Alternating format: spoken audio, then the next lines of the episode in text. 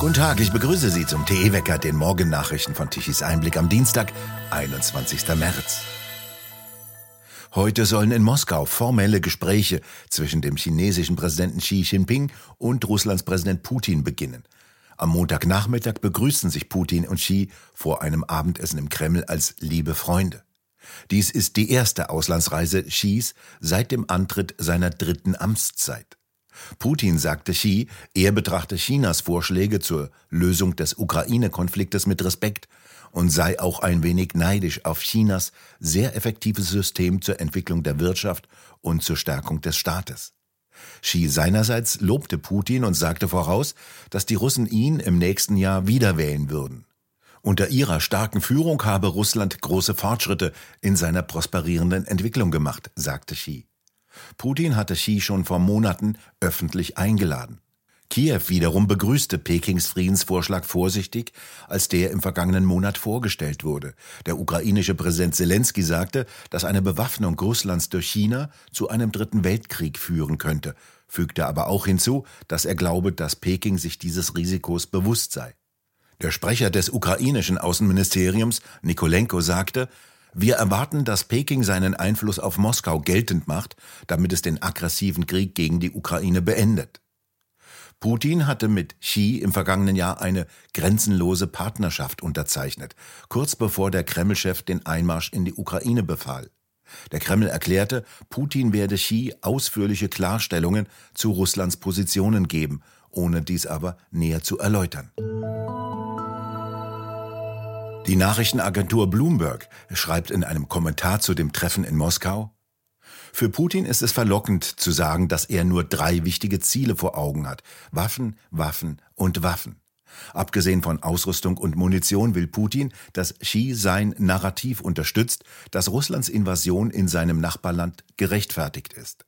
Seiner Meinung nach würde ihm die bloße Tatsache, dass er auf einer Bühne neben dem Führer der autokratischen Welt steht, die dringend benötigte Deckung im globalen Süden verschaffen. Xi wiederum wird mit einer ganz anderen Agenda in das Treffen gehen, so kommentiert Bloomberg weiter. Nachdem er in den vergangenen Monaten seine Dreifachherrschaft über das Militär und in diesem Monat über die Präsidentschaft gefestigt hat, ist er nun fest als der große Steuermann des heutigen Chinas etabliert. Wir sollten nicht vergessen, so kommentierte Bloomberg weiter, dass Xi ein geduldiger, umsichtiger und strategischer Mann ist. Nachdem seine Familie während der Kulturrevolution gestürzt wurde, verbrachte er Jahre in einer Kolchose, bevor er wieder schließlich in die Kommunistische Partei Chinas aufgenommen wurde. Es ist unwahrscheinlich, dass er sich mit dem impulsiven Putin, der mehr auf Neurosen als auf Logik setzt, anlegen wird. Xi ist das Gegenteil und was von dem Treffen erwartet wird, ist, dass er weiterhin ein durchdachtes Kartenspiel zum Vorteile Chinas spielt. China wird erhebliche Preisnachlässe auf russisches Öl und Gas in Anspruch nehmen und versuchen, das globale Energiesystem so umzugestalten, dass es zum Hauptabnehmer zu günstigen Preisen wird, um so die chinesische Wirtschaft anzukurbeln, Xis Hauptziel. Präsident Xi wird auch versuchen, jeden Gedanken an einen möglichen Einsatz einer taktischen Atomwaffe durch Putin zu unterdrücken. Wahrscheinlich wird er Putin unter vier Augen, aber mit Nachdruck darauf hinweisen, dass eine solche Entscheidung den globalen Süden sofort davon abhalten würde, mit einem Russland unter Putin zu kooperieren oder gar Handel zu treiben. Xi will eine funktionierende Weltwirtschaft mit allen Vorteilen, die er für Peking erlangen kann. Die Detonation einer Atombombe wäre ein großer destabilisierender Schritt, so kommentiert Bloomberg.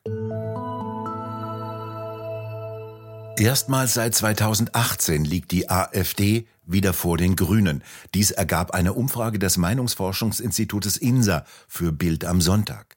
Im Sonntagstrend kommt die AfD auf 16 Prozent. Das ist ein Prozentpunkt mehr als in der Vorwoche. Die Grünen verlieren einen Punkt und erreichen nur noch 15 Prozent. Laut Hermann Binkert, dem Chef von INSA, sei die SPD die klar stärkste Kraft links der Mitte. Das schwäche die Grünen, weil sich ihr Führungsanspruch dadurch relativiere. Die konkreten politischen Lösungsvorschläge der Grünen, ob es um das Verbrenner das Verbot des Einbaus von Gasheizungen gehe, würden die Wähler mehrheitlich nicht überzeugen, so Binkert weiter. Die Mehrheit der Deutschen steht nicht hinter der Verbotspolitik der Grünen. So sprachen sich zuletzt zwei Drittel der Bundesbürger im ARD-Deutschland-Trend gegen das geplante und von den Grünen betriebene Verbrenner aus ab 2035 aus. Die Mehrheit der Deutschen lehnt zudem die gesamte Anti-Auto-Politik der Partei ab. Sogar die Wähler der Grünen sind mehrheitlich dagegen. Wie eine INSA-Umfrage für Bild ergab, sind 63 Prozent der grünen Wähler dagegen, dass die Zahl der Autoparkplätze an ihrem Wohnort deutlich reduziert wird. Unter allen Bundesbürgern sind es sogar 67 Prozent. Dafür stimmten nur 22 Prozent.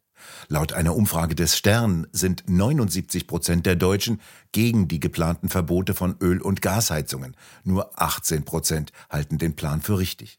Die Grünen sind wesentlich für das Aus der Kernkraftwerke ab April verantwortlich. Die FDP hat den Kampf für die Atomkraft inzwischen aufgegeben. Doch nur 29 Prozent der Deutschen wollen, dass Kernenergie gar nicht mehr genutzt wird. Nach einer Studie der Konrad-Adenauer-Stiftung will die überwältigende Mehrheit von 71 Prozent, anders als von der Ampel beschlossen, die Kernkraft weiter nutzen. Die neue Getreideernte in diesem Jahr wird nach einer ersten Schätzung des Deutschen Reifeisenverbandes kleiner ausfallen als im vergangenen Jahr. Auch die Weizenernte werde schrumpfen und auch bei Raps rechnet der Reifeisenverband mit einer etwas kleineren Ernte. In seiner ersten Ernteprognose geht der Reifeisenverband für dieses Jahr von einer Gesamternte in Höhe von 42,7 Millionen Tonnen aus. Das ist ein Minus von knapp zwei Prozent im Vergleich zum Vorjahr. Erntemengen von bis zu 50 Tonnen, so der Getreidemarktexperte des Deutschen Reifeisenverbandes Guido Sedler, gehörten eindeutig der Vergangenheit an. Verantwortlich dafür seien insbesondere die stetig abnehmenden Anbauflächen. Sedler zufolge dürfte die Getreideanbaufläche in diesem Jahr erstmalig unter sechs Millionen Hektar liegen. Vor dem Hintergrund des Krieges in der Ukraine und einer insgesamt knappen Getreideversorgung bewertet Sedler den anhaltenden Trend zur Flächeneinschränkung kritisch. Letztendlich gehe es um die Frage, so Sedler, welchen Beitrag Deutschland auf Dauer zur weltweiten Versorgung mit Getreide leisten wolle. Die von der Bundesregierung verfolgten Pläne zur weiteren Reduzierung des Einsatzes von Dünge- und Pflanzenschutzmitteln sowie die Ausweitung des Ökolandbaus werden die Erntemengen weiter signifikant reduzieren, so der Getreidemarktexperte. Allein durch eine Ausweitung des Ökolandbaus auf 30 Prozent errechnet der Reifeisenverband eine geringere Erntemenge von bis zu 4 Millionen Tonnen Getreide. Rund 30.000 Hektar Ackerland gehen nach Schätzungen des Reifeisenverbandes pro Jahr für Siedlungen und Straßen verloren. Hinzu komme, dass vermehrt Flächen für Photovoltaikanlagen sowie für sogenannte ökologische Maßnahmen genutzt werden. Die ARD will der bedeutendste Streaming-Dienst Deutschlands werden und hat dazu schon weitreichende Pläne für ein digitales Angebot entwickelt. Dies verkündete der ARD-Vorsitzende Kai Gnifke am vergangenen Wochenende bei einer Tagung in der Evangelischen Akademie Tutzing. Zuallererst benötige er dafür die entsprechenden Technologien und Investitionen. Das sei auch für den Wettbewerb generell entscheidend, anders könne man den großen Anbietern auf dem Markt nicht Paroli bieten. Bereits vor einigen Wochen hatte Knifke angekündigt, umfangreiche Sparmaßnahmen einzuleiten und vor allem das digitale Angebot der ARD zu überdenken.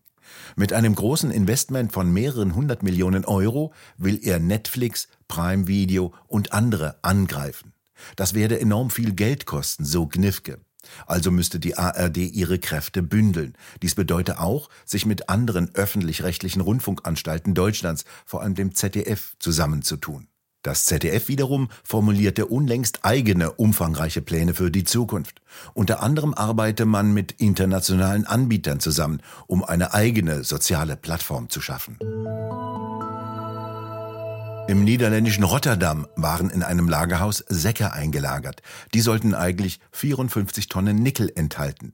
Das Problem? Sie enthielten Steine anstelle des silbrigen Metalls, das in der Stahlverarbeitung und bei Elektroautobatterien verwendet wird. Doch als jetzt der Lagerhausbetreiber die Säcke wog, fand er eben jene Steine. Dies berichteten das Wall Street Journal und andere Medien. Die Londoner Metallbörse gab den Namen des Unternehmens nicht bekannt, das eigentlich Eigentümer der Nickelbriketts im Wert von 1,3 Millionen Dollar sein soll. Es soll sich den Angaben zufolge um JP Morgan handeln. Die Bank soll das Material bereits vor einigen Jahren gekauft haben. Die Firma, die das Lagerhaus kontrolliert, teilte mit, dass es jetzt garantierte Säcke mit Nickelbriketts an allen Standorten prüfe und davon ausgehe, dass es sich um einen isolierten Fall handle, der sich auf das Lagerhaus in Rotterdam bezieht. Die betreffende Metallmenge ist nach Wall Street Journal Angaben relativ gering. 54 Tonnen sind etwas mehr als 0,1 Prozent des gesamten Nickels, das in Lagerhäusern deponiert ist und gegen Börsenkontrakte geliefert werden kann. Das Metall müsse bei der Anlieferung gewogen werden, so das Wall Street Journal. Entweder habe das Lagerhaus die Säcke beim Eingang nicht kontrolliert oder jemand habe Nickel entnommen, als es sich im Lagerhaus befand. Heute in der Nordhälfte viele Wolken und vor allem nachmittags einige Niederschläge. Es ziehen immer wieder Tiefausläufer übers Land. Die Temperaturen dort bewegen sich zwischen 9 und 14 Grad. Nachts sinken sie auf 7 Grad. Im Süden ist es deutlich sonniger und milder bei Temperaturen zwischen 15 und 18 Grad. Zum Wochenende sieht es dann nach unbeständigerem und etwas kühlerem Wetter aus.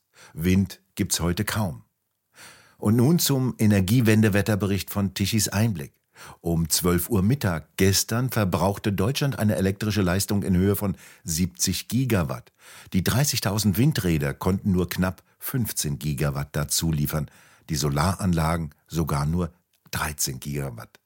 Gestern Mittag um 12 Uhr lieferten die Kohle und die letzten drei Kernkraftwerke 35 Gigawatt an elektrischer Leistung und mussten diese Leistung auf 44 Gigawatt um 18 Uhr steigern, damit es nicht endgültig dunkel wurde in Deutschland. Windräder und Photovoltaikanlagen können ihre Leistung nicht steigern. Wenn kein Wind und keine Sonne, dann kein Strom. Etwas anderes glauben nur Märchenbuchautor Robert Habeck und seine Grünen. Wir bedanken uns fürs Zuhören. Schön wäre es, wenn Sie uns weiterempfehlen. Weitere aktuelle Nachrichten lesen Sie regelmäßig auf der Webseite tichiseinblick.de und wir hören uns morgen wieder, wenn Sie mögen.